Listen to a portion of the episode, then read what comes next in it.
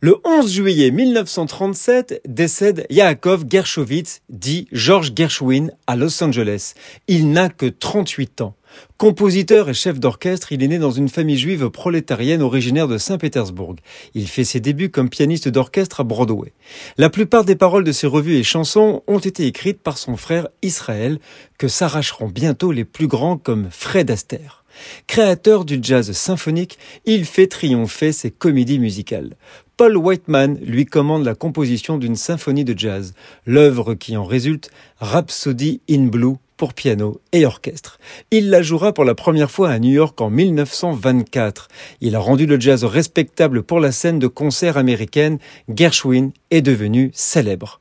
En 1928, il fera connaissance à New York d'un certain Maurice Ravel.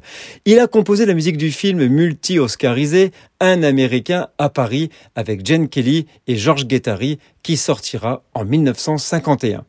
Il a continué à composer de la musique pour des films et des spectacles de Broadway. Sa dernière et plus grande œuvre fut l'opéra populaire Porgy and Bess en 1935, basé sur la vie des Noirs du Sud dont était enraciné son style musical.